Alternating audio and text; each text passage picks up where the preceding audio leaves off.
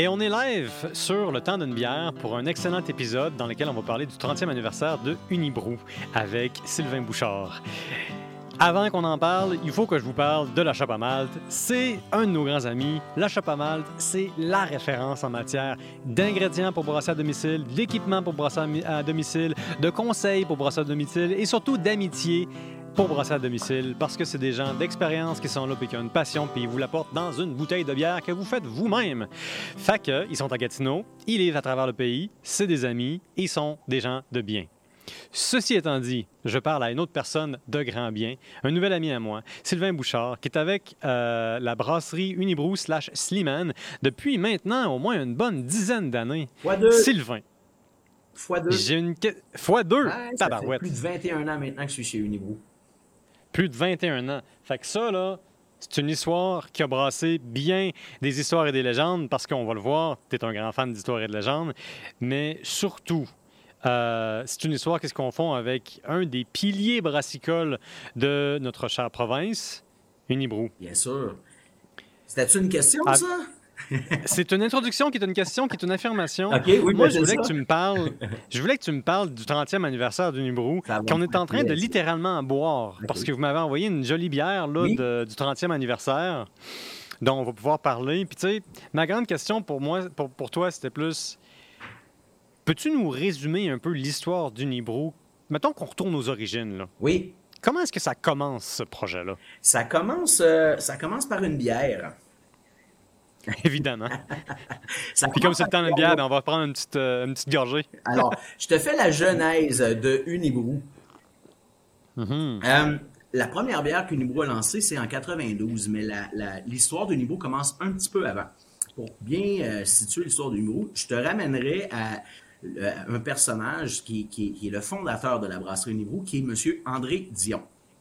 André Dion, euh, que les gens connaissaient un peu avant Unibrou, puisque euh, cet homme-là a été pendant, pendant, plusieurs années président directeur général du groupe Rona. Quand Rona mhm. devient la grande quincaillerie du Québec, quand Rona euh, fait apparaître Rona l'entrepôt, quand à la télé on voit des publicités de Roland et Napoléon, puis que Rona devient la quincaillerie du Québec, c'est André Dion qui est à la tête du groupe Rona.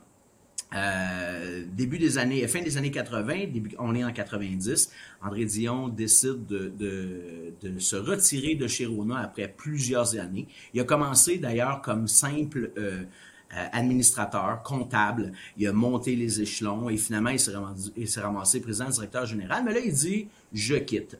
Il y a plusieurs projets en tête de pré-retraite. De mémoire, à l'époque, il doit avoir euh, début cinquantaine. Euh, et, il ne sait pas trop à court terme ce qu'il veut faire. Un, de ses projets est de se partir un centre horticole. C'est un homme euh, qui adore le jardinage, qui s'occupe des plantes, des arbres chez lui. Euh, puis il, se dit, ce serait le fun de faire quelque chose complètement pété, de nouveau qui n'existe pas. Mais entre-temps, il décide de devenir consultant en distribution, puisque c'est entre autres ce qui a fait sa, sa, sa, sa, sa renommée chez Rona, c'est cette capacité que Rona a eue d'avoir des entrepôts un peu partout et de distribuer mm-hmm. rapidement à grande échelle partout à travers la province. Donc, il se retire et euh, il, commence à, devenir consultant. On est à l'époque, en 90, à la toute naissance de la nouvelle industrie microbrassicole du Québec. Il n'y en a pas beaucoup à l'époque des microbrasseries. On parle de euh, quatre ou cinq brasseries à ce moment-là. Et ils viennent de se regrouper au sein de la toute nouvelle Association des microbrasseurs du Québec, la MBQ, euh, qui, qui, qui, cette année a tenu son congrès annuel en novembre où il y avait plus de 900 participants. Bien sûr, c'était pas tous des microbrasseurs, mais c'est pour te dire comment que les microbrasseries ont grandi. Alors qu'à l'époque, on n'est pas là du tout. il y a 4-5 microbrasseries au sein de l'association. Ils ont des problèmes importants. Et un de leurs problèmes les plus importants, c'est la distribution à cette époque, mm. de peu de buveurs de bières de spécialité. On parle encore pas de bières de microbrasserie, puisqu'il n'y en a pas vraiment des micros. On parle des bières de spécialité, c'est-à-dire des bières faites à petite échelle, des bières importées qui commencent à rentrer tranquillement à la SAQ. Euh, il n'y a pas encore de bières d'importées dans les, dans les dépanneurs et les épiceries à cette époque-là. Donc, on parle de bières de spécialité et peu de buveurs. Quelques microbrasseries, principalement situées dans la région métropolitaine, qu'on pense à, l'époque euh, qui s'appelait GMT, qui sont devenus RJ, les Brasseurs du Nord, avec Boréal, euh, McCaslin, avec sa Saint-Ambroise, sa Griffon. Euh, il y en a quelques autres aussi qui sont en, périphérie. Il rencontre André Dion, la, la, MBQ, et lui disent on aimerait ça que vous, voyez la faisabilité de comment on pourrait s'en sortir comme jeune entrepreneur et comme association. André Dion, prend le mandat, puis il trouve bien fin toute cette gang de jeunes euh, euh, trentenaires-là, puis il trouve bien sympathique, puis il dit « je vais vous faire ça, moi, ça, ce mandat-là. » Et Dion part, euh, traverse le Canada pour voir quelle est la, situation de la scène microbrassicole. Il se rend aux États-Unis, surtout en Californie. Il se rend en Oregon, il se rend dans l'État de Washington, Portland et, et machin truc. il se rend compte que la microbrasserie, déjà, en 90, c'est gros c'est gros par rapport à ce que c'est au Québec, mais c'est toujours dix ans en avance. Fait qu'il dit, wow, il y a, de l'avenir là, c'est intéressant. Il va voir ce qui se fait en Europe. Il se rend compte que, OK, il y a, une résurrection des petites brasseries spécialisées, euh, mm-hmm. même en Belgique, euh, qu'en Angleterre, mm-hmm. il y a la Camera qui, qui, fait campagne pour le retour des Real Hale. Puis il voit qu'il y a une émergence de... que, les gens un peu partout en Occident sont un peu, euh, on, va, on va dire, tannés des bières blondes commerciales. Il n'y avait pas d'autre chose. Mais on, sent que... C'est la révolte contre la lagueur. Ben, oui, la lagueur ou les blondes euh, qui goûtent les lagueurs. Parce que même ici, il y avait des, il y avait des blondes, pour pas les nommer, mais les gros brasseurs faisaient des blondes ale et que les gens n'étaient pas capables de faire la différence entre les ale blondes et les lager blondes. Donc, je dirais plus les bières de soif, insipides, euh, euh, et, puis ils n'étaient pas comme ça parce qu'ils étaient mauvaises à l'époque. Ça répondait à des besoins. Les gens voulaient des bières peu goûteuses et tout ça. Anyway, Dion, il revient, puis il se rend compte que, waouh, il y a de l'avenir là-dedans. Puis il dit, euh, il dit à, l'association, il dit, moi, je, je, vous propose quelque chose. Je vais je vais me fonder une compagnie avec un de mes amis, euh, ami en question qui s'appelle M. Racine, qui est un entrepreneur de la région de Sherbrooke, les, euh, entre autres les meubles Shermag. Et il dit, moi, je vais fonder une compagnie qui s'appelle euh, Unibrou et je vais distribuer vos bières. Brasser à gauche et à droite, vendez à gauche et à droite, et moi, j'aurai une compagnie de distribution, ce qui n'existe pas à l'époque. Distributeur de mm-hmm. bières de microbrasserie. Donc, Unibrou n'était pas une brasserie. Unibrou était une compagnie de distribution. Et ça n'avait pas l'intention de devenir une microbrasserie à l'époque. C'était juste de la distribution. Juste la distribution. Mhm. Cela dit, la, la chicane pogne au sein de l'Association des microbrasseurs du Québec. Je nommerai pas de nom parce qu'on me les a pas confirmés, mais j'ai entendu des choses à gauche et à droite. Un tel était pas très content. Là, faites les relations que vous voulez, il était 3-4. un tel était pas Il y a eu de la bisbille dans la bise. C'est ça qui compte. Il y a eu de la bisbille. C'est-à-dire que un disait, ouais, mais là, attends un peu. Si le gars qui distribue connaît mes bons spots dans telle, telle région, que là, je suis assez tout seul, puis que l'autre, finalement, Unibrou ne distribuera jamais une seule bière des autres microbrasseries. Mais Dion, il dit, mm-hmm. wow, là, il y a une pause de cash à faire. Il y a quelque chose d'intéressant. Alors, il met de côté son projet de partir sa pépinière, un nouveau genre, et il dit, je me pars une microbrasserie. Ce qui était nouveau, un homme d'affaires décide de se partir une microbrasserie. À l'époque, les brasseurs sont toujours, c'est-à-dire les brasseries euh, sont toujours parties par des brasseurs. Molson, Labatt, Sleeman, c'est des brasseurs. Euh, GMT, c'était trois chums qui brassaient. Euh, euh c'était la, c'était, Hélène Boonsvard, la, la, femme de Peter, qui était la, la, la, la brasseuse ou la brasseur. Dion, c'est pas un brasseur, c'est un homme d'affaires qui se dit il y a quelque chose à faire dans la microbrasserie, il y a de l'avenir, il y a du potentiel. Alors il se dit ben, je me pars une brasserie puisque je ne peux pas distribuer. Le problème, c'est que le gouvernement du Québec, pour protéger le marché, avait émis un moratoire sur les émissions de permis pour des nouvelles brasseries. Pour protéger le marché, pour éviter que les brasseries américaines viennent tranquillement s'emparer du marché émergent des nouvelles brasseries au Québec. Ah oui, vraiment. C'était pas pour encadrer les microbrasseries existantes, c'était pour, éviter l'envahissement. Éviter l'envahissement. Si c'était juste encadré, on va donner des permis puis on va s'assurer qu'ils font ça comme il faut. Mais il n'y avait plus d'émission mhm. de permis. Donc, disons qu'il veut se partir d'une brasserie, il ne peut pas. Alors, ce qu'il fait, ben, ils vont en trouver une qui va pas bien. Et il, rentre en contact avec le propriétaire de la microbrasserie Massawipi, qui est à North Atlee et qui, euh, qui, qui, qui, va pas très bien. Et toujours avec son chum Racine, ils fondent une autre compagnie qui s'appelle, euh, j'ai, un blanc de je vais retrouver le Brou, Brou, Brou, ça, Broubec. Ils achète 30% des actions de la brasserie Massawipi en 90, 80, euh, fin 90. L'année d'après, en 91, le propriétaire dit Hey les gars, ça vous quoi, moi je ai, je vends je vous vends toute la brasserie. Donc, Broubec achète la totalité des actions de la brasserie Massawipi et va vendre 100% des actions de sa nouvelle brasserie à Unibrou. Donc, à l'interne, ils se vendent la brasserie et Unibrou devient non pas un distributeur, mais une brasserie et devient donc brasseur avec un permis qui est l'ancienne brasserie Massawipi. Ça, c'est le début. À quel moment, à quel moment est-ce que Unibrou commence à brasser sa propre bière? Ah ben voilà! Ce qui s'est rendu compte, Dion, et c'est pour ça qu'il a eu le goût de partir la brasserie, c'est qu'il y avait un trou dans l'offre.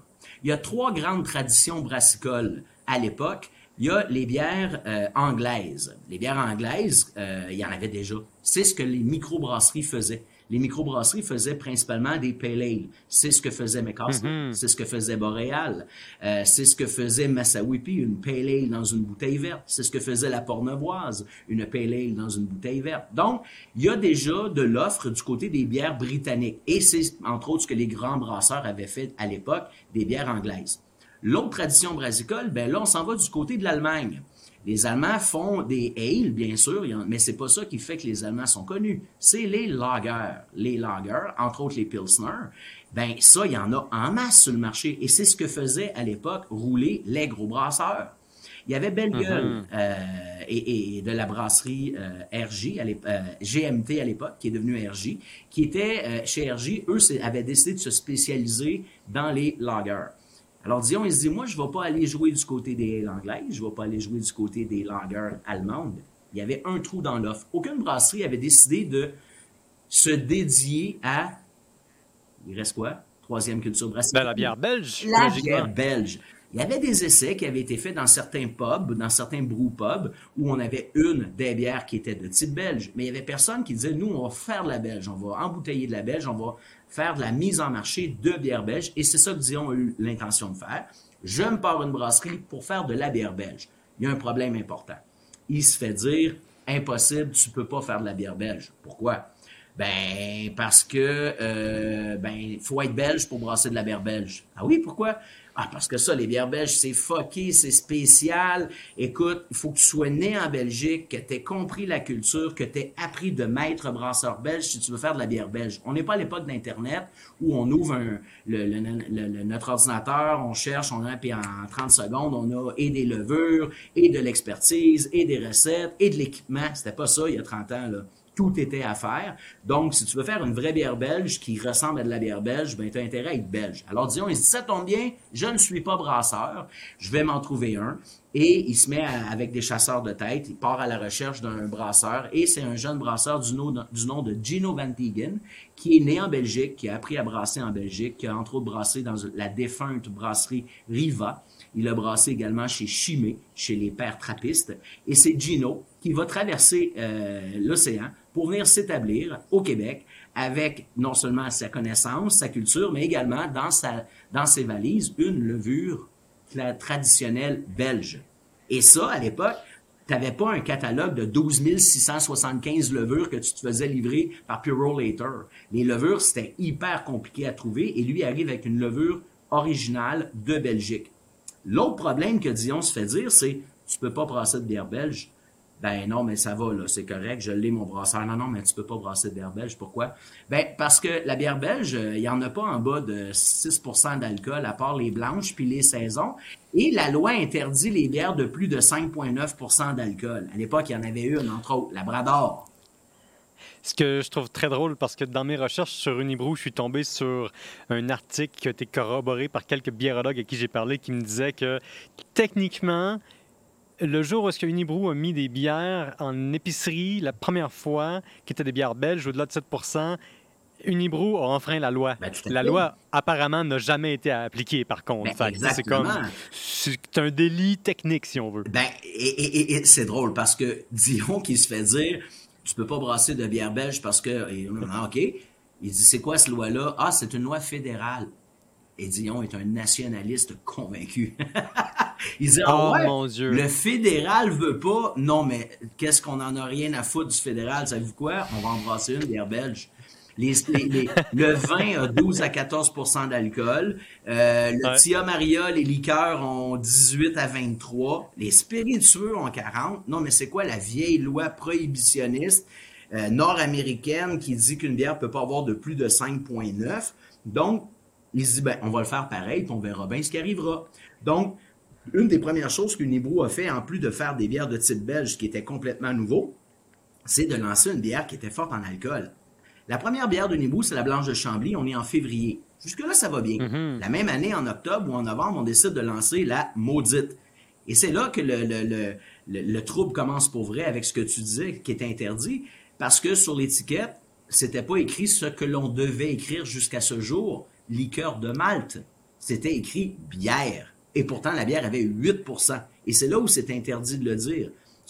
La loi disait, en haut de 5,9, ça doit s'appeler une liqueur de Malte. Et Unibrew dit non, non, la maudite, c'est une bière de type belge à 8% d'alcool. Et deux ans plus tard, fin 93, début 94, on lance la fin du monde à 9% d'alcool. Alors pendant plusieurs années, Unibrew était la seule brasserie au Canada à avoir des bières de plus de 5,9% d'alcool. Et les gros brasseurs sont en arrière et ils regardent, puis ils font comme, ben on va regarder ce qui se passe.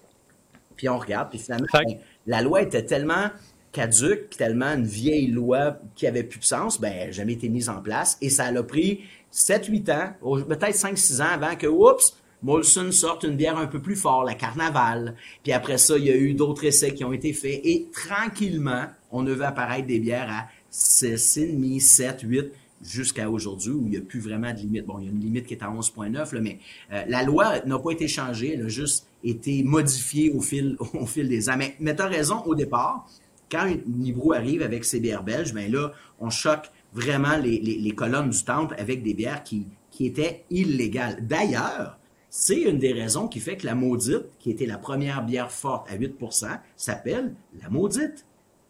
C'est ce que j'allais te demander. Je me disais, vu votre approche historique et euh, la référence des origines des bières dans le nom des bières, je me demandais si la maudite, c'était comme une bière qui avait été, euh, disons... Euh, bref, tu as répondu à ma question. le brossage des idées a été fait. Ben, c'est vraiment drôle, si tu me permets, je vais te parler de la maudite.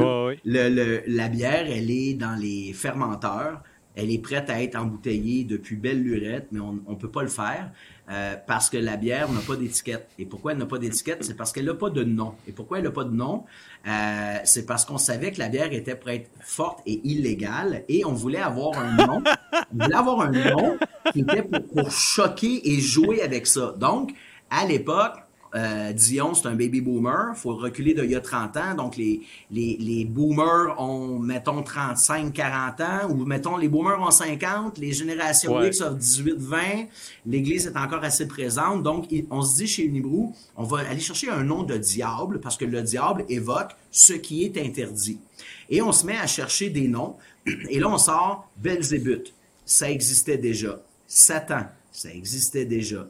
Euh, la blonde, la bière de l'enfer, tous les noms de diable, tous les noms relatifs à un. Euh, le, diable était déjà très présent et en Belgique et en France et même en Angleterre. Euh, l'image du diable revenait souvent sur les étiquettes et là, ça marchait pas pour trouver le nom de, de cette fameuse bière. À tout le moins, on décide de mettre sur l'étiquette Lucifer. Puis on est encore en train de chercher le nom. Et un jour, euh, dans la salle de réunion. Robert Charlebois vient de se joindre à l'équipe à ce moment-là. André Dion est là, le brasseur est là, euh, plusieurs personnes euh, qui sont plus de ce jour parmi nous sont là. Hassaf Mirza, le créateur des images, est là. Et Madame Marcille, la femme d'André Dion, rentre dans la salle de réunion, dépose une pile de documents euh, sur la table et elle dit, euh, c'est une dame très bien mise qui est allée euh, au couvent, qui parle bien, en tailleur. Elle dépose la pile de documents et elle dit, je ne sais pas pourquoi j'ai l'impression qu'il n'y a que moi qui travaille dans cette compagnie-là. Comment se fait-il que vous n'avez pas trouvé de nom encore à cette maudite bière-là? Et ça a été le moment de révélation ultime. De révélation divine. Alors, la première chose, c'est André qui dit Ah ben voilà, c'est comme ça qu'on va l'appeler. Puis là, quelqu'un il dit, ben non, mais attends, elle a pas dit non. Là, non, non, on va l'appeler la maudite. Là, ben non, André, on peut pas appeler notre bière la maudite. C'est comme de sacrer. Puis là, on sac pas en public à l'époque. Là. Fait que là, il dit, non, non, non, non, faut choquer les esprits. Puis là, il y a Robert Charlebois qui est en autour de la table. Puis euh, André lui dit, Robert, tu as été le premier à sacrer sur scène. Tu incarnes le mal et le Tu incarnes le sacrage. tu représentes le mal absolu. Ben, Veux-tu fermenter avec nous sur le chemin de la brasserie? Alors, ben voilà. Alors, le, nom maudite décide d'être choisi. Et euh, là, il fallait trouver l'image. Et quelqu'un a eu l'idée de mettre la, légende la plus connue du Québec, qui est la chasse-galerie, qui est justement des bûcherons qui font un pacte avec le diable. Et, c'est quoi? Ben oui, ben voilà. Alors, c'est quoi le, c'est quoi le, faire euh, d'être maudit? C'est tu fais un pacte avec le diable euh, en échange d'un service qui va te, il, va, il, va, accomplir la tâche que tu lui demandes. Lui, en retour, un jour, il revient, il prend ton âme et t'amène en enfer. Tu peux, à partir de ce moment-là, faire ce que tu veux, être euh, euh, mauvais avec tes parents, tromper ta femme, euh, bougonner, bardasser tes parents, crosser le gouvernement. C'est pas grave, en bout de ligne, tu vas aller en enfer anyway. Et donc, c'est ce que l'Unibrou a fait. Ce, ne pas se soucier des conséquences en disant, on va le faire, et s'il faut, on ira faire changer la loi. Donc, c'est ce genre de truc-là qu'Unibro a fait dès le départ, de, de, brasser la, cage et d'essayer d'amener la bière beaucoup plus loin. André Dion, d'ailleurs, quand, quand euh, l'idée est venue de faire de la bière, ce qu'il voulait, c'est de devenir la meilleure brasserie au monde. Il voulait pas faire une bière juste pour faire une bière, faire une bière pour faire triper ses amis, c'était pas ça. C'est un homme d'affaires. Donc, lui, il s'est dit, il y a un potentiel, il y a moyen de devenir gros, il y a un, trou dans l'offre, je veux une bière haut de gamme. Et c'est un peu pour ça qu'il est allé du côté des bières belges. Il n'en avait pas vraiment. Dans ses voyages, au moment où il, fait les, recherches pour la MBQ, il est avec sa femme en Belgique, ils sont dans un petit bistrot, il commande une bière, et madame commande une bière. Madame ne boit pas de bière comme la plupart des dames baby boomers de l'époque. Et là, André est bien surpris de voir sa femme qui commande une bière. Elle commande une blanche sous les recommandations du serveur qui lui dit les dames aiment bien les blanches. Et madame, Marcille aime tellement la bière que lorsque le serveur revient, elle dit pardon monsieur, j'en prendrai une autre. André n'a jamais vu sa femme boire deux bières. Là, il se dit, OK, si elle, qui n'aime pas de bière, boit une bière belge blanche et elle trouve ça bon, ben je viens de gagner 50% de tous les buveurs du Québec. Pas des buveurs, mais des, je, viens de gagner une, personne sur deux au Québec. Les femmes ne bouffent pas de bière, puis si, comme toute la mienne, ils se mettent à en boire, ben je vais être riche. Et, c'est un ben écoute, Sylvain, Sylvain, on vient de prouver que ça vaut la peine d'écouter sa blonde. Ben, ben, oui, dans cette circonstance-là, oui. je viens de réaliser que j'ai fait un jeu de mots, je voulais vraiment dire sa conjointe slash femme. Mais euh, écoute, je trouve ça fascinant. Puis un peu hilarant parce que ça fait deux reprises que tu me dis que sa blonde slash femme a eu euh, un rôle assez fondamental dans l'orientation de sa brasserie. Eh ben d'ailleurs, comme dans l'histoire de la bière au Québec euh, ou de l'histoire de la bière dans le monde, les femmes ont joué un rôle hyper important. Mais comme à l'époque, les femmes euh, sont pas vraiment, euh, comment je dirais ça, ils n'ont pas de droit, elles n'ont pas de droit de possession, elles n'ont pas de droit de vote. On leur a pas mhm. donné un rôle bien important, mais d'après moi, il y en a quelques-unes qui ont bardassé le bonhomme dans le bon sens. Alors, ben, je... je lisais là-dessus justement. Oui, vas-y, continue. Euh, non, ben, ben, j'allais dire que euh, euh, c'est une des raisons qui fait qu'il a décidé de faire des bières belges parce qu'il y avait une résurrection des bières belges en, en, même en Belgique. Mm-hmm. les, bières belges, suite à la, à la, Deuxième Guerre mondiale, deviennent de plus en plus commerciales. Bien sûr, il y a les abbayes, les, les, les abeilles qui ont continué à faire des bières trappistes très costauds, dégoûteuses, mais il y avait à peu près plus de bières de spécialité, même en Belgique. Et il y a eu une résurrection des bières de spécialité au milieu des années 60, euh, qui a commencé en Belgique avec la nouvelle génération des jeunes qui allaient à l'université de Leuven euh, et des jeunes euh, hollandais aux Pays-Bas qui se sont mis à, reboire des bières autres que des gros brasseurs. Et il y a un jeune brasseur à l'époque du nom de Pierre Célis. Et là, on est au milieu des années 60. Pierre Célis, qui était professeur à l'université de Leuven en Belgique, son grand-père avait été brasseur. Son grand-père euh, retraité. Et, un jour, Pierre dit à son grand-père, j'aimerais ça que je te fasse une bière. Je dis, oui, à temps perdu, il brassait de la bière pour le fun. Fait qu'il dit, qu'est-ce que t'aimerais que je te brasse? Puis il dit, j'aimerais ça que tu me fasses une blanche. Parce qu'il n'y avait plus de bière blanche au début des... C'était disparu de l'offre parce que le marché belge avait évolué, s'était consolidé comme partout ailleurs. En fait, dans le premier tiers du 20e siècle, il y a une consolidation monstre qui va se passer et qui va euh, miner la qualité, qui va détruire un peu la diversité. Aux États-Unis, ça va être sous la prohibition, mais avec le capitalisme qui se consolide euh, les grands groupes les premières 40 ans, tu as, la création des grands groupes, puis là, il y a une perte de qualité, il y a une perte de la diversité, puis la bière s'homogénise. Ben, puis là, c'est à ce moment-ci que la Belgique commence à, se différencier, parce que dans le fond, encore une fois, j'accuse, je me révolte, je retourne aux sources. Grand-papa, quelle bière veux-tu? Je veux une bonne vieille bière qu'on faisait dans le temps. Oui, puis si tu me permets, ça semble simple un peu de dire comme ça que c'était décidé par, euh, pour des impératifs euh, commerciaux, mm-hmm. des vilains capitalistes. C'est plus que ça. Il y a les guerres qui ont joué un rôle important. Pendant la guerre, on demande de, limiter la quantité de, céréales pour le brassage. Les blanches sont faites avec du blé. On peut pas faire d'autres choses. Euh, euh, c'est-à-dire, on peut faire bien des affaires avec du blé, dont du pain.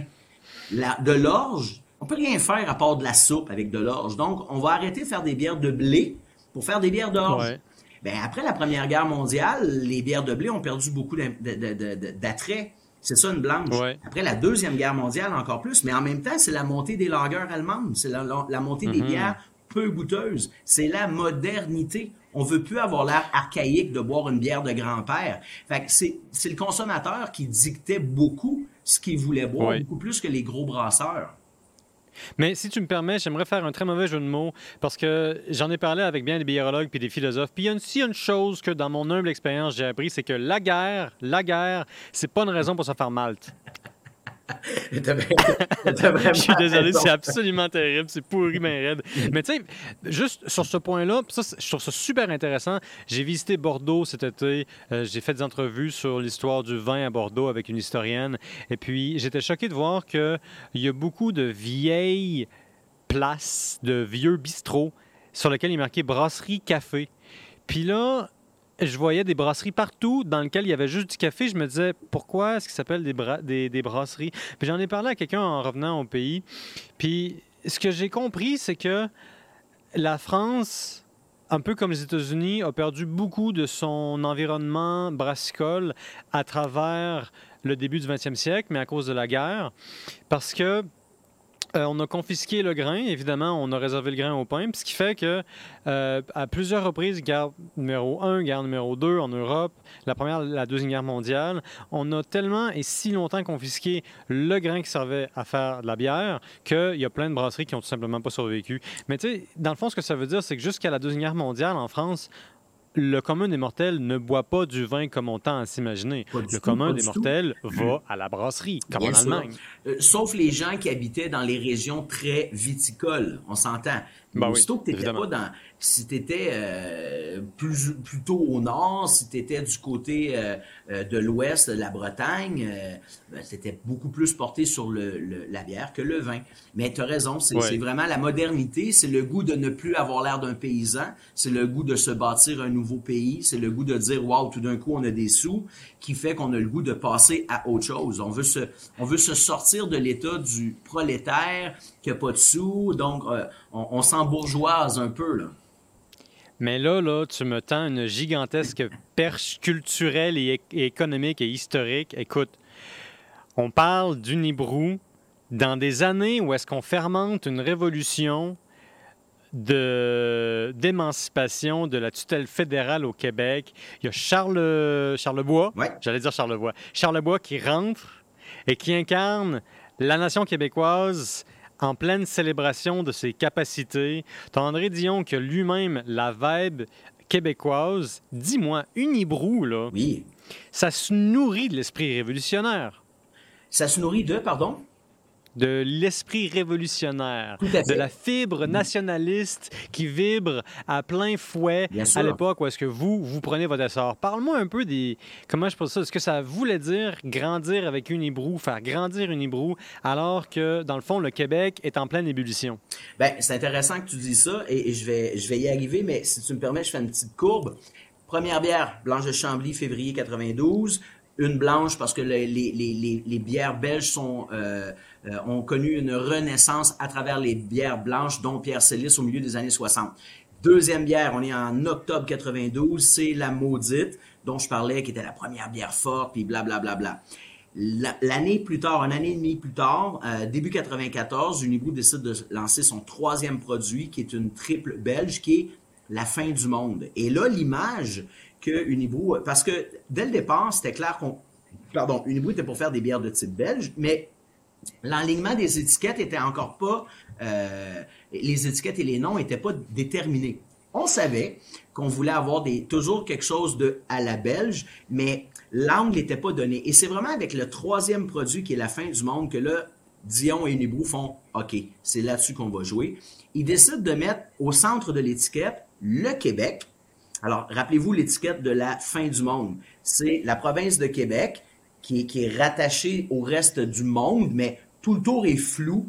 Et là, on a le Québec qui est pas éclairé par devant, mais qui est éclairé par derrière, qui vient être, qui, qui est comme magnifié de lumière. C'est, c'est la découverte divine. Et l'idée de Dion, c'est de dire, on va venir s'établir comme étant la grande bière du Québec avec le Québec au centre. Et la bière est devenue un hommage aux explorateurs français qui sont venus s'installer euh, avec avec Cartier en 1534, avec euh, Samuel de Champlain qui va arriver au début du 17e siècle, qui va aller fonder Québec, et tranquillement les Français vont vont rentrer sur le territoire. Et fin du monde devient un peu euh, un peu ça, c'est l'hommage aux, aux explorateurs français qui sont venus s'installer en Amérique. Et c'est à partir de ce moment-là où Nibou dit, OK, on va, euh, on est dans une nouvelle euh, industrie, la microbrasserie, ce sont des jeunes buveurs, des gens qui veulent faire différent, différent de leurs parents. On veut toujours, comme ado ou comme jeune adulte, s'affranchir de ce que font nos parents. Donc, on va arrêter de boire des, des, des, produits de, de, consommation de bière commerciale. À l'époque, il y en a trois. Il y a Molson, il y a Labatt, il y a O'Keeffe. On va boire d'autres choses. Il n'y a pas grande option. Deux, trois microbrasseries. Ah, il y a Unibrou. Ah, Unibrou, puis ça, ça me parle. Pourquoi? Ben, ça parle du Québec. Et c'est là où on décide d'aller jouer sur le patrimoine, culture, la religion, des, faits saillants de l'époque. Les gens disent Unibrou, c'est les légendes, c'est bien plus que ça.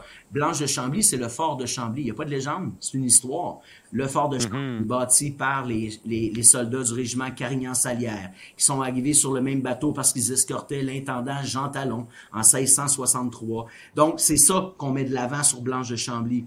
Maudite, ah, ça, c'est la chasse-galerie, c'est la légende que tout le monde connaît, c'est les bûcherons, c'est l'église. OK, ça, c'est le Québec. Ah, ben, la fin du monde. Ah, le centre de l'univers. C'est le bout de la mer, mm c'est le Québec. Après ça, c'est Raffman. C'est ici que l'univers arrête et où commence, dépendamment du point de vue. C'est la plus belle place au monde, c'est l'or. et, et, après ça, ben c'est quoi? C'est Raffman qui est, qui est sorti en 95. Hommage à quoi? Ben aux bûcherons. Mais aux bûcherons par le biais des Hollandais et des Écossais. Et qu'est-ce qu'ils buvaient? Les, les Hollandais? Ah, vraiment? Bien sûr. Les Hollandais et les Écossais, qu'est-ce qu'ils buvaient? Ils buvaient du whisky. Et qu'est-ce qu'on a dans le whisky? On a un malt fumé. Et qu'est-ce qu'était la Raffman? Mm-hmm. La première bière au malt fumé du Québec. Et donc, sur l'étiquette, eh ben c'est ce qu'on voyait. On voyait un draveur. Et souvent, les draveurs, c'était des Irlandais c'est ceux qui avaient le moins d'importance dans le groupe. S'il y en a un qui se naille, là, faut pas que ce soit un Anglais. Ça, ça vaut trop cher. Un, Écossais, non, c'est le petit boss de, l'anglais. Ben, on va envoyer un Québécois. Ah non, le Québécois, c'est un bon père de famille. Fait qu'il reste qui en bout de la ligne? Il reste l'Irlandais.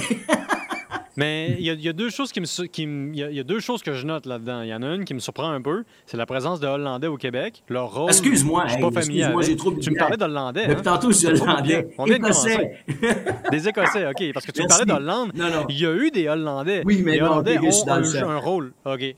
Écossais. Puis là, ce que tu me dis, c'est que dans le fond, tu tu nous rappelles une époque qu'aujourd'hui, on imagine à peine, surtout chez les jeunes générations qui, comme d'habitude, oublient l'histoire ou en tout cas oublient la plus vieille histoire et se concentrent sur l'histoire plus récente, ou sinon elles ne le font pas du tout, qui est le Québec a été euh, une zone de stratification sociale où euh, ben, les, les Français ou les colons français pendant l'histoire de la Nouvelle-France, c'était euh, ben, ils étaient en bas de la chaîne, autrement dit. Puis après ça, il y a plusieurs autres groupes d'immigration qui se sont euh, joints. Puis après ça, ça a été leur tour d'être en bas de la chaîne. Puis tu sais, jusqu'à très récemment, dans le fond, puis ça, c'est un peu l'histoire du monde. Jusqu'à trois, quatre générations, la plupart des gens qui sont la majorité dans, leur pays sont au bas de la chaîne. Ben, ça a été ça ici. Dans les faits, les premiers, euh, les, premiers qui sont arrivés ne sont pas des Canadiens, c'est des Français qui arrivent de mhm. France, ils ils s'installent pas, ils repartent après chaque saison. C'est des engagés, ils ont des contrats, ils sont pas là rester. C'était des engagés. Et là, euh, bon, ben, là, il y a eu des natifs. Ben, les natifs n'avaient pas le droit de vote. Hein. Les natifs n'étaient pas des Français. C'était des, Il n'y avait pas de vote non plus, pour être honnête. T'as raison, mais, mais, mais, ce que je veux dire, c'est que même quand il y a eu des natifs, qu'on a appelés les Canadiens, ben, les Français dominaient les Canadiens. Le, Canadien n'était pas un Français. Puis il n'avait pas le droit de retourner l'autre bord. Puis s'il allait l'autre bord, ben, il n'avait pas le droit de vote. Puis il était, il était un apatride de l'autre côté. Alors même dans notre propre pays, six pays étaient, on n'était pas là. Puis là, ben, ça n'a pas été long que la Nouvelle-France, ah ben là, ces Anglais qui sont rentrés, ben là, c'était terminé. Les Canadiens n'étaient pas pour être sur le dessus de la, pile, on venait de perdre la guerre. Non seulement on était déjà les, on était les sous-fifs des Français, mais là, on venait de perdre la guerre. Les Anglais, ils ont bien fait ce qu'ils voulaient avec nous autres. Donc, on, et, au tournoi, au tournoi du 20e siècle, dans euh, les enfants euh, québécois, c'est le plus haut taux de morts euh, comment on dit, quand un enfant... De mortalité infantile? Ben oui, oui, c'est ça. La mortalité infantile la plus haute en Occident, c'était au Québec. En Occident, à cette époque-là? Ah, ah, ah au début du 20e Oui, ben, j'en ai parlé avec un de mes amis et collègues là, très récemment. À Montréal, vers 1930, on parle de 30 c'est fou raide, là. Je veux dire, 30 de mortalité infantile. En ce moment, on n'est même plus là. Donc, euh, oui, non, on a été longtemps exploité. Et, et c'est un peu ça que Unibo avait le goût de mettre de l'avant. Se disait, hey, attends un peu, on a un passé, on est capable de... de, de, de, de... Soyons fiers de ce qu'on est. Et, et à travers toutes les bières, c'est ce qui est arrivé.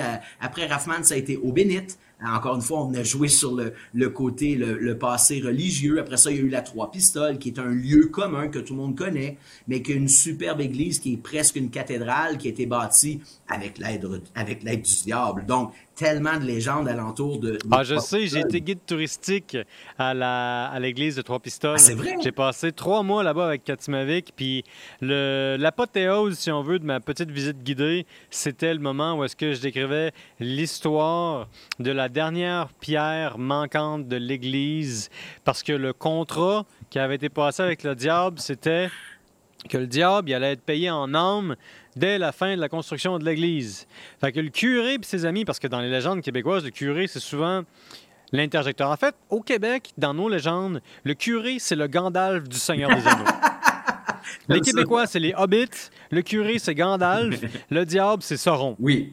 Ou Sauron, c'est le diable. En tout cas, les, les, les amateurs le sauront. Ah, bien sûr. Et puis, c'est pourri hein, comme jeu de mots. Fait que, ouais. fait que là, le curé, étant évidemment un magicien autorisé par les bonnes autorités, s'entend que en catimini, ils vont cacher la dernière brique. Fait que la dernière pierre, parce que c'est une pierre, c'est pierre sur cette bière, je ne bâtirai pas mon église. Fait que l'église n'était pas finie. Donc le diable, il n'a jamais eu ses âmes. Puis ça, d'ailleurs, c'est une euh, une universalité. En France, cette légende-là, la construction sociale de la légende, elle est universelle dans le sens qu'en France, on a des histoires dans les Pyrénées de fées des ponts qui, à l'époque de la christianisation, sont devenues des légendes où est-ce que le curé, pour faire construire un pont, faisait un pacte avec le diable, mais faisait euh, une espèce de manigance divine avec le diable pour se jouer du démon, ce qui, veut dire que soit il donnait une âme, mais c'était pas l'âme d'un homme, c'était l'âme d'un chat, ou alors il manquait une pierre au pont, fait que le pont était jamais terminé. tu sais, ça, là, ça célébrait la gloire de l'Église. Ah Parce que même si en principe ça appartient au peuple, en réalité, ça montre à quel point les autorités euh, accessibles de l'Église sont futées et sont nécessaires. J'aime ça. Ça, c'est méta, là. Hein. je m'attendais pas à parler de ça dans un, dans un épisode sur le 30e du Librou. Mais, mais c'est drôle parce que je, lisais à un moment donné, il y a, plusieurs années, que, euh, comme tu dis, la plupart des légendes qu'on a ici sont des légendes qui nous viennent d'ailleurs, mais qui sont adaptées à notre réalité et tout. La mm-hmm. chasse-galerie, euh, ça, ça remontait euh, tellement loin qu'on disait même, non, mais Aladdin, il se promène sur quoi? un tapis volant. Oui, oui. Volant. Puis à part ça, le, donc il fait appel à, la, à, la, à, la, magie du djinn. Le djinn qui est quoi? Qui est le génie, qui, qui, qui est finalement le diable pour les musulmans. Donc tu vois, on n'a pas inventé grand-chose. Oui, puis ce qui est drôle, c'est que ben, c'est drôle, c'est pas drôle, c'est juste un fait intéressant à noter parce qu'on est dans la comparaison historique puis religieuse, on est en train de prendre une méchante débarque, mais j'aime ça. Euh, au début du normal, missionnariat. d'une bière, puis dans ce temps-là. Ben, écoute, c'est le temps d'une bière, puis je suis en bonne compagnie, puis je parle avec la bonne personne pour étoffer, disons, nos interprétations mythologiques de, choses relativement contemporaines et, disons, euh, comment je pense ça, euh, quotidienne et accessible comme de la bière. Bref, tout ça pour parler des djinns. Quand le prophète Mohamed commence son missionnariat, il y a des gens qui l'écoutent précisément parce qu'ils pensent qu'il est habité par le djinn, qui est un esprit d'inspiration qui se promène puis qui est vu de différentes façons. Mais tu sais, à l'époque, quand, quand, cette aventure-là commence, on l'écoute en partie parce qu'on se dit, mais il est éloquent, il parle bien, il a l'air d'être habité par quelque chose de divin. On se dit, ben, il y a un djinn, parce que c'est l'instrument de compréhension métaphysique qui était disponible à l'époque. Tout ça pour en revenir à la chasse-galerie. J'ai un autre exemple pour toi. pour en dire que c'est normal qu'en 2022, le monde euh, au Québec ait découvert le djinn, parce que comme on sait... oui, oui, ben, comme tu sais, le Moyen-Orient et le djinn, ça, ça va même oui, ben, c'est ça. Mais un autre exemple que je voulais apporter, c'est... Euh, le, char de reine du Père Noël. Ouais. Il y a beaucoup d'interprétations historiques récentes autour de la connexion entre les visions de reine qui tirent un chariot dans le ciel avec le Père Noël, les Vikings, les populations scandinaves et l'Amanita muscaria, qui est un champignon psychédélique. Or, les reines, par excellence, ce qu'ils font, c'est que dans les pays nordiques, ils sont attirés par euh, l'urine parce que de l'urine, ça contient du sel, puis en situation de carence, ben, il manque de sel, fait que les reines, effectivement, ils savent qu'il faut boire de l'urine. Pourquoi je te parle d'urine? Ça n'a tellement aucun rapport avec une hébrou, mais je tripe ma vie, fait que je vais continuer. Je tripe ma vie, fait que je vais continuer. Euh, c'est que la Manita muscaria, c'est un champignon qui, dans les bonnes circonstances, est hautement psychédélique, t'hallucines. Puis la, la molécule est encore active dans ton urine, même qu'elle est plus active à travers l'urine dans certaines circonstances que euh, dans le produit initial. Ce qui fait que si tu consommes le champignon, que tu t'en vas uriner dans la neige, la reine boit ça, la reine peut faire un trip puis commencer à bondir puis te donner des hallucinations. Puis là, ça devient comme un cycle de rétroaction, une boucle infinie parce que toi, tu hallucines, puis le reine, il hallucine. Oh, tu sais, quand on dit le petit reine au nez rouge, là. Oh, ouais, je trouve que tu vas loin un peu, là. oui. Non, mais je, je, ça vient pas de moi, là. Il y a, il y a plusieurs personnes qui sont intéressées à l'histoire du chamanisme et à l'utilisation de, de, de champignons qui sont un peu euh, des parasites sur la céréale. il y a le fameux ergot qui est un champignon parasitaire de plein de céréales comme le seigle. Mhm. Et aussi l'orge. Cet ergot-là, dépendamment des conditions, peut être hautement hallucinatoire. Puis ça peut aussi te rendre malade, ça peut provoquer la gangrène, ça peut faire toutes sortes de choses. Au Moyen Âge, l'ergot était associé, mettons, euh, à des accusations de sorcellerie. Tout ça pour en revenir à Unibroue. Oui. Parce qu'il y a un moment où est-ce que on est en train, dans le fond, de faire le portrait d'une grande célébration sociale, un contexte en pleine ébullition. Vous avez des bières qui, à chaque itération, s'approprient encore plus le patrimoine légendaire du Québec. Et puis là, il y a une chose dont on n'a pas parlé. Oui, mais oui, La figure de Robert Charlebois. Oui. Son rôle dans la microbrasserie. Alors, on est au tout début. André Dion homme d'affaires décide de dire bon ok euh, j'ai besoin d'un brasseur c'est réglé mhm. une ligne directrice c'est bon je vais y aller avec euh, les bières de type belge puisqu'il y en a pas vraiment il y a, il y a deux trois qui sont à gauche et à droite, mais mises en bouteille, refermentées, vendues en réseau, ça n'existe pas. Là. Unibro été la première brasserie avec Blanche Maudite Fin du Monde à faire une bière belge refermentée en bouteille avec une étiquette vendue dans les. Il n'y en avait pas. Il y en avait dans les pubs. Tu pouvais aller euh, au Cheval Blanc à Montréal, tu pouvais aller à l'Inox à Québec, tu avais une blanche euh, mais c'était pas refermenté. Alors que là, refermenté en bouteille vendu, c'est les premiers. Alors, on a un brasseur, on a un style de bière. Une des choses qu'André, et, je vais arriver à, Robert. André Dion, l'autre chose qu'il a eu, c'est, moi là, je veux que la bière soit dissociée du peuple, petit produit cheap, vive l'argent et le vin. Je veux amener le monde brassicole plus loin que ça. Et Unibrou, depuis 30 ans, c'est tout ce qu'ils ont en tête. Comment développer hmm. une culture bière haut de gamme au Québec? Une des choses qu'il a fait. quand il est venu le temps d'illustrer ses produits, il s'est dit, bon, mais j'ai besoin d'un illustrateur. Il a ouvert les pages jaunes, Chambly, graphiste. Il est tombé sur le nom d'un monsieur qui s'appelle Asaf Mirza, un immigrant pakistanais qui est arrivé au Québec au début des années 70, qui habitait à Chambly. Il appelle Asaf, Bonjour, j'aimerais te rencontrer, je me pars une brasserie, j'ai un petit local sur la rue de Bourgogne. Ils se rencontrent les deux, puis il dit, moi là, j'ai besoin d'un artiste haut de gamme qui va être capable d'essayer d'illustrer ma bière pour qu'elle ait l'air la bière la meilleure au monde. Je veux que l'image soit tellement my God que tu penses qu'automatiquement le produit qui est dans la bouteille, c'est la meilleure bière au monde. Et ça part comme ça. Donc Asaf, un immigrant pakistanais, devient l'illustrateur des bières Nibrou. Alors, la chasse-galerie que tout le monde connaît, qui est tellement le Québec, ben, c'est un, immigrant pakistanais qui est le créateur de l'image. Les faits, c'est pas lui qui le dessine, mais c'était le directeur artistique. Et, c'est lui qui, est arrivé avec l'idée de dire, on va toujours jouer là-dessus. On va jouer sur le côté patrimonial. Laisse-moi aller. Et c'est lui qui, sort l'idée de, de, la fin du monde et la Raffman.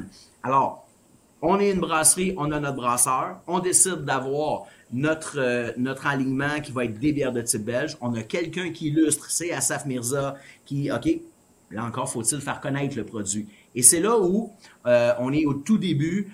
Euh, Dion s'apprête à lancer la première bière qui est la Blanche de Chambly. Robert Charlebois revient de plusieurs années où il a habité en France. On l'a à peu près pas vu au Québec, à part de, de très rares présences. S'il venait pas longtemps, il repartait.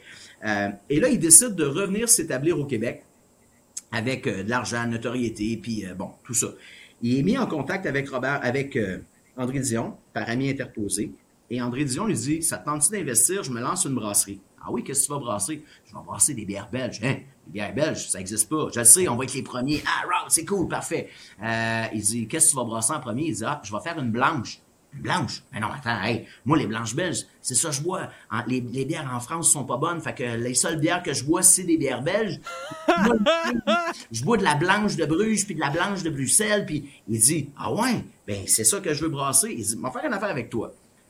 Fais, brasse ta première bière, là, fais-moi la goûter, puis c'est bonne, parce que moi, je sais c'est quoi de la bière belge, j'embarque dans ta patente. Alors, Unibrou lance la Blanche de Chambly, retourne voir Robert, le goût de ça, le Robert, il fait, ben, voyons donc, c'est toi qui fais ça? Ben, ça, c'est une vraie bière belge. OK, j'embarque. Et donc, entre le lancement de Blanche de Chambly et de euh, Maudite, qui est la deuxième, Robert s'associe, met des sous dans la nouvelle entreprise Unibrou et devient partenaire de mémoire à l'ordre de l'ordre de peut-être 20% des actions. Euh, donc 80% c'est Unibrou, M. Racine, M. Dion, 20% Robert Charlebois et il devient propriétaire d'une brasserie. Et là, il part. Mais lui, il vient de revenir au Québec. Fait que là, à l'époque, il n'y a pas un poste de télé euh, qui fait toute la province. Tu TVA à Montréal qui est le 10. Tu as le 4 à Québec. Tu le TVA de Sherbrooke, tu as le TVA de... Des stations de télé partout, mais tu as la même chose avec Télé-Québec, tu as la même chose avec Radio-Canada. Donc, du coup, Robert, il se met à faire le tour de la province de Québec, il fait toutes les émissions locales.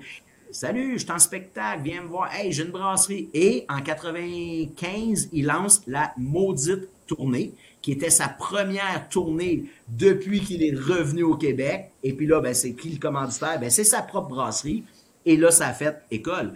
Peu de buveurs découvrent une nouvelle bière qui n'est pas de la Molson et la Labatt. Parce que toutes les brasseries étaient alentour de Montréal à l'époque. C'est ce que je disais. Ouais, ouais, ouais, ouais. La première qui n'était pas, puis Dion, lui, c'est quoi sa spécialité? C'est la distribution. Donc, quand il a eu le temps de distribuer ses premières bières, ben, il s'est pas attaqué à Montréal. Il y avait déjà trois, quatre microbrasseries. Lui est allé partout où les autres n'allaient pas, puis il savait que les autres avaient un problème de distribution. Il l'avait rencontré pour ça. Alors, quand la Beauce découvre une bière qui n'est pas de la Molson puis de la Labatt, il découvre la Unibrou. Quand la Gaspésie découvre la bière, quand la l'Outaouais découvre la bière, quand partout au Québec, on découvre une bière qui n'est pas de la Molson et de la Labatt, on découvre une bière Unibrou. Et c'est la bière à qui? C'est la bière à Charlebois. Il est venu nous le dire. On l'a vu en spectacle. Et ça devient quand tu n'es pas une Molson ou une Labatt, tu es une bière à Charlebois. Donc, de la belle gueule, c'était de la bière à Charlebois, de la, de la boréale, c'était toute la bière à Charlebois. Unibrou s'est imposé par défaut. Puis, si on peut dire, le génie entrepreneurial d'André Dion, ça a été d'identifier un creux. Oui. Puis d'y mettre vraiment beaucoup d'offres. Oui. Puis de dire au Québec, à travers Charlebois, que le Québec avait soif. Ah ben de d'autres bières, puis que d'autres bières, On n'avait pas besoin d'une niveau pour savoir que le Québec a soif.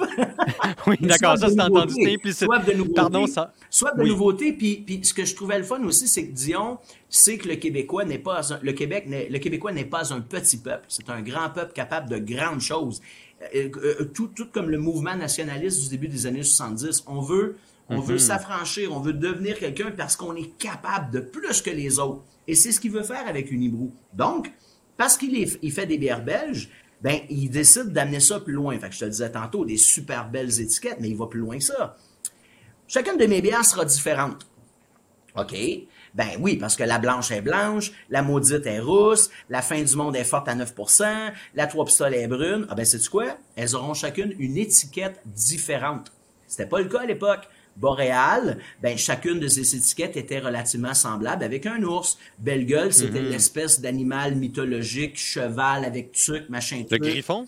Euh, avec le griffon. Euh, et, chacun avait pas beaucoup d'images. Unibou est arrivé en disant non, non, non, non, chacune de mes bières sera différente, elle aura une image différente. Un fort, une chasse-galerie, le Québec, mm. un draveur. Mais on va aller plus loin que ça. Elle aura, elle aura, chacune des bières aura également un nom. Avant, il n'y en a pas vraiment. belle gueule blonde, belle gueule rousse, belle gueule originale, boréal blonde, boréal rousse, griffon blanc. Eh non, une arrive en disant blanche de Chambly, maudite, fin du monde, Raffman, des noms différents, des images différentes. Et ça, c'était complètement nouveau. Donc aujourd'hui, quand on va mhm. dans une boutique de spécialité, qu'on voit 8677 sortes de bières, qu'on fait My God, c'est beau! Mais c'est Unibrew qui a lancé tout ça. Avant, c'était assez drabe. Donc, l'idée d'avoir des étiquettes haut de gamme faites par un artiste, d'avoir des noms évocateurs différents mm l'une à l'autre en fonction du type de produit, c'est nouveau. Euh, Boréal, quel est le lien entre euh, Boréal, un ours puis une bière rousse? Il n'y en a pas. Mais quand je te dis maudite, ah ben ça, je te l'excontais tantôt. Le maudit, c'est le diable, c'est l'interdit. Fin du monde, c'est le bout de la merde. C'est quand les Français sont arrivés ici puis qu'ils pensaient qu'ils étaient vraiment rendus au bout du monde à cause des mouches noires puis toute la patente. Donc, je trouve ça drôle parce que, tu sais, le bout de la merde, c'est une expression euh, qui est très chère à mon père. moi euh, aussi. C'est un homme très poli, là, au demeurant, mais tu sais, le bout de la merde, moi, ça me ramène à une autre époque. Et puis, cette autre époque-là, en réalité, on est encore dedans à ce niveau-ci dans la conversation parce que, tu sais, on parle encore de la jeunesse du mouvement brassicole, on parle de la genèse, sauf que là, Unibrou a eu son adolescence puis son âge adulte. Oui. Puis là, on s'entend qu'on est dans un peu un monde post-politique jusqu'à un certain point. Il y a un petit peu moins d'ébullition politique au niveau, mettons, euh, de, la, de, la, fierté québécoise. L'indépendantisme un petit peu moins le vent dans les voiles. Puis ça a changé beaucoup avec Unibrou à travers les époques. Aujourd'hui, Unibrou est maintenant avec le groupe Slimane. Si j'avais à te poser une question pour couvrir tous ces changements-là, ce serait comment est-ce que Unibro s'est adapté au monde dans les dernières 15 années? Euh, par rapport à quoi? Parce que je peux répondre sur plusieurs autres. Par, rapport, à... ou par rapport à l'image? Par rapport à la demande, par rapport à la compétition avec les autres microbrasseries, quand Unibrou euh, prend son essor, l'offre brassicole est somme toute assez limitée. Euh, quand Unibrou prend son essor, ça se fait grâce à la présentation des, des, bières belges qui sont manquantes. Et puis là, on passe à travers différentes vagues de IPA, qui est une bière qui refuse de mourir. Après ça, la NIPA, c'est-à-dire la bière qui est une des plus grandes sources de revenus pour une microbrasserie. Euh, une bière qui est pas amère, qui est pratiquement du jus de fruits, qui goûte plein d'agrumes. C'est comme un cocktail psychédélique de toutes sortes de houblons euh, à fond dans le tapis, euh, nourri aux hormones de croissance. Ça peut être super bon. Prédilection. ah non, je les aime, je les aime beaucoup. Euh, mais je suis aussi conscient qu'ils sont décriés par des gens qui, des fois, se trouvent euh, fatigués par le fait qu'ils sont un peu partout. Tout ça pour dire que. ah ouais, t'étais pas un fan non plus? Fait que c'est ça. Vous, vous vous êtes pas lancé dans les IPA, les NIPA. Vous avez continué à faire de la bière qui est surtout, ben, forte en alcool, vous avez continué à garder les mêmes bières, vous êtes resté un classique au Québec. Fait ma question, c'est plus comment est-ce que c'est de rester fidèle à vos origines dans un marché changeant ou est-ce que c'est Pierre Clermont qui me dit ça lui-même? à chaque année, il y a plus de permis de brasseur, il y a de plus en plus de microbrasseries, il y a de plus en plus de compétiteurs qui sont là. Ben, moi, tout, je vais être unique? Bien sûr. Alors, plusieurs choses. La première, c'est il y, a des cycles et il y a des tendances. Euh, mm-hmm. On recule il y a 30 ans, il y a peu de brasseries, il y a peu de moyens de se faire reconnaître. La nouveauté, c'était, mon Dieu, ce n'est pas une Molson, une Labatt. Ça, c'était nouveau. les, gens, les gens disaient, hein, que c'est ça, je connais pas ça. On n'en veut pas parce qu'on connaît pas ça. Donc, les premières brasseries, c'est, en guillemets, relativement simple. Ne serait-ce que parce qu'elle n'est pas une Molson Labatt, elle va se vendre pour des nouveaux buveurs euh, qui veulent faire différent. Après ça, ben là, euh, Boréal est arrivé avec, entre guillemets, la première bière rousse au Québec. Bon, c'était pas une rousse, c'était une brune, mais il fallait dire rousse parce que brun, ça faisait trop peur. Donc, première bière rousse. Il y en avait déjà eu, mais on l'avait oublié parce qu'elles étaient disparues du marché. Donc, ah, ça, c'est nouveau, la couleur. Donc, on jouait sur la couleur, Boréal rousse, Griffon rousse, et ainsi de suite. OK, ça, c'est nouveau. Quand un hibou arrive, il y a encore pas beaucoup de trucs dans le marché. Ce qui était nouveau, c'était à la belge.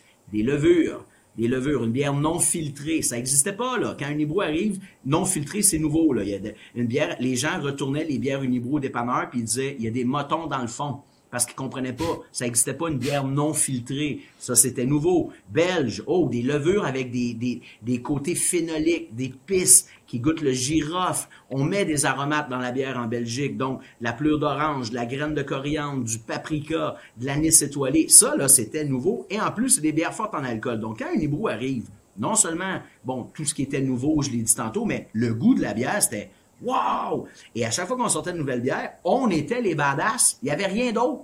Il n'y a pas de houblon fucké qui goûte la papaye. Ça n'existe pas encore. Donc, pendant longtemps, ceux qui étaient révolutionnaires, qui amenaient du changement, c'était Unibou. Et là, on a vu apparaître les IPA. Les IPA qui sont anglaises, à l'origine et qui ont été surtout mis de l'avant par les microbrasseries américaines et qui jouent sur les houblons. Les Belges, là, les houblons, y en a, mais c'est pas ça qui est de l'avant dans leur bière. Donc, nous, on disait, ah, on a notre créneau, on s'est fait connaître, on est dans bière belge, on reste dans bière belge, puis ah, les IPA, ça va... Hey, 5 ans, 10 ans plus tard, à tous les jours. Pourquoi vous n'avez pas d'IPA, vous autres, chez Unibrou? Réponse facile, ah ben parce que c'est pas belge. le problème, c'est quand les Belges se sont mis à faire des bières houblonnées, là, on a fait, oh mon Dieu! Et là, bon, pour des contraintes d'équipement, puis, euh, puis, de, un paquet de choses, on n'était pas capable de sortir une bonne IPA. Et là, on a dit, OK, on va sortir une nouvelle gamme de produits. Nouvelle gamme de produits qui va nous permettre de faire d'autres choses parce qu'on s'est dit, faut surtout pas perdre qui on est. On a, à l'époque, si, je recule en 2018, quand on a sorti cette nouvelle gamme de produits-là, euh, on est, à l'époque, la brasserie canadienne la plus médaillée. On l'est encore. Hein. Aujourd'hui, Unibou, c'est plus de 400 médailles internationales. Les gens ne le savent pas, là, mais Céline Dion, c'est nous autres dans la bière. On est dans tous les continents. C'est 400 médailles internationales, World Beer Cup, les Olympiques de la bière, le World Beer Championship, le World Beer Award à Londres en Angleterre, c'est pas le festival du cochon de Sainte-Perpétue qui dit que notre bière est bonne une fois parce que cette année-là, on est tombé sur une bonne batch. Année après année, nos bières gagnent des médailles. Donc, on se dit, on veut pas se, se dénaturer de ce que l'on fait. Les Belges ne sont plus à la mode. Comment on pourrait réussir à continuer à faire ce qu'on fait, mais avoir d'autres choses? Et c'est là où on décide de lancer la gamme autre chose. Donc, la gamme autre chose nous permet de brasser autre chose que des bières belges. Et on est allé plus loin que ça on a complètement une imagerie différente. Ce n'est pas une étiquette ovale comme sur toutes les classiques de Nibrou. Ce n'est, on joue pas sur le folklore, la culture, l'histoire du Québec. C'est un montage euh, graphique, de intemporel, d'images. Mes enfants euh, qui ont 20 à l'époque 20 ans. Euh, aujourd'hui, le bon 21, 25, 27 m'ont dit bon, enfin, vous avez l'air d'une bière moderne parce que l'image des produits autre chose nous amène ailleurs que ce qu'on a toujours fait. Et là-dedans, ben, on a une IPA, on a une Pilsner Czech, on a une, euh, on a une viennoise houblonnée avec des houblons modernes et on s'apprête à lancer euh, au début 2023 une, je le dirai pas. Ça, il n'y a pas plus mystérieux qu'une Je le dirai pas pour compléter la série de autre chose. Fait qu'une Hibrou qui a uni les brous du Québec pendant plusieurs décennies, est passé à autre chose, mais brasse encore ses origines. Oui, puis, puis mais on continue. Attends, là, c'était beau, là. C'était un beau poème que je viens de faire. Excuse. J'exige ta validation. Eh ben, Il faut que tu euh, dises que c'était beau. Ben, ben, ah, je trouve ça tellement beau. Merci. mais, mais on continue à faire ce qu'on fait. D'ailleurs, euh, oui, vous continuez à aimer ça, clairement. En mai cette année, on a lancé une nouvelle bière. On en a vendu, mais des tonnes de copies, des, des, des centaines de, de milliers d'hectolitres. On a vendu beaucoup de bières. La bière s'appelle Saison Libre. C'est quoi une saison? Ah oui. C'est une bière belge. Et on a sorti une saison moderne en canette. C'est une autre chose qu'on a faite. On a réussi à sortir des bières en canette, ce qui se faisait pas mhm. traditionnellement. Euh, et c'est une bière en canette à 4% d'alcool. Donc, on suit le marché. Les gens veulent plus des grosses belges à 9 Parfait, on va sortir une saison à 4 Si tu regardes l'étiquette de saison libre, c'est quoi? Eh bien, c'est le Québec de 1965-1975. C'est la fin de la Révolution tranquille. C'est le Québec moderne. Donc, on est encore dans l'histoire, la patrimoine du Québec, mais on l'a adapté à aujourd'hui et non pas à il était une fois. Vous êtes dans la nostalgie, là, si je comprends bien. Vous êtes dans la nostalgie qui, pourtant, nous ramène au moment présent. Oui, oui. Ben, dans les faits, on est dans le Québec contemporain. On est dans le Québec qui se pose mhm. des questions sur son identité encore. On est dans le Québec qui se fait reprocher d'être pas accueillant, alors qu'on est mhm. accueillant. Euh, on est un, peuple qui s'est fondé avec les arrivants, avec les Écossais, avec les mhm. Irlandais, avec tous les néos qui sont arrivés au début des années euh, euh, lors de la Première Guerre, tout le bloc de l'Est, avec les, les fin des années 70 tous les, les, euh, les, Vietnamiens, les Haïtiens qui sont arrivés par la suite euh, mhm. euh, au début des années 80 à cause de Duvalier. On est un peuple hyper accueillant. D'ailleurs, Samuel de Champlain, quand il décide de venir établir la Nouvelle-France, a cette idée de nouvelle terre qui va repartir sur des nouvelles bases d'accueil pour se faire un monde meilleur. Et, c'est un peu ça que chez Nubrou on veut faire. Hassaf Mirza, qui est un, un, immigrant pakistanais, c'est lui qui véhicule les images du Nibrou, tu vois. Alors, c'est mm pas un Québécois de souche, mais c'est un, un Québécois qui, a, qui embrasse le pays puis qui décide de le promouvoir. Donc, on continue à le faire et on le voit bien avec, avec Saison Libre. On n'est pas dans la nostalgie, on est dans la continuité et c'est le Québec d'aujourd'hui. C'est le Québec qui s'est bâti avec euh, la Régie de l'assurance maladie, le système d'éducation publique qui permet à n'importe qui, que tu viennes de n'importe où, de n'importe quelle classe sociale, de pouvoir aller à à l'école et à l'université gratuitement. Euh, c'est la, c'est la santé, c'est les femmes qui ont le droit de vote. Donc, c'est cette période-là qui est qui on est aujourd'hui qu'on a mis de l'avant avec Saison Libre. Je pense qu'on a le titre de notre épisode juste ici, de la broue et de l'histoire. Comment brasser votre histoire en continu? Écoute, Sylvain, euh, je peux pas suffisamment te remercier de t'être rendu disponible pour nous jaser de tout ça. C'est une histoire qui est fascinante parce que c'est une histoire qui se décline sur différents plans. C'est une histoire internationale, locale. Il y a du culturel, il y a de la légende. On a même parlé d'urine, de reine, de Noël, ce que j'aurais jamais pensé qu'on aurait fait ensemble. Mais ça peut évidemment, faire des champignons. Ah oui, c'est sûr. Ben écoute, on s'entend que toi et moi, il va falloir qu'on fasse un épisode juste sur les champignons magiques. Euh, mais dans tous les cas, euh, c'est toujours un plaisir de jaser et je sais qu'il y en aura d'autres, mais je veux vraiment souligner un point pour les gens qui sont ni toi ni moi puis qui nous écoutent et qui nous voient et qui nous aiment et qui aiment notre contenu. N'hésitez pas à nous liker, à vous abonner, à nous suggérer du contenu, à nous poser des questions. Je suis quelqu'un de relativement interactif et en général, je réponds à mes courriels puis j'aime ça me faire des amis. Fait que je vous en prie, si vous aimez notre contenu, abonnez-nous, devenez des amis. Allez voir Sylvain, allez lui jaser ça en personne, allez voir Unibro essayez euh, ces dernières bières, surtout la saison libre. Et je vous rappelle que cet épisode vous est présenté par la Shop Malte, qui est la référence si vous voulez brasser à domicile. Équipement, ingrédients, conseils, amitié. Allez les voir, ils font de la formation, ils sont gentils, ils vont vous accompagner dans la création de votre prochain opus brassicole. Et si ça, c'est pas de la poésie, je sais pas qu'est-ce qu'il y en est. Encore une fois, mon Sylvain, un gros merci pour être euh, avec moi aujourd'hui pour le temps d'une bière que j'ai fini avec toi. Santé tout le monde. Merci de À la prochaine. Super agréable. Ciao. C'est un plaisir.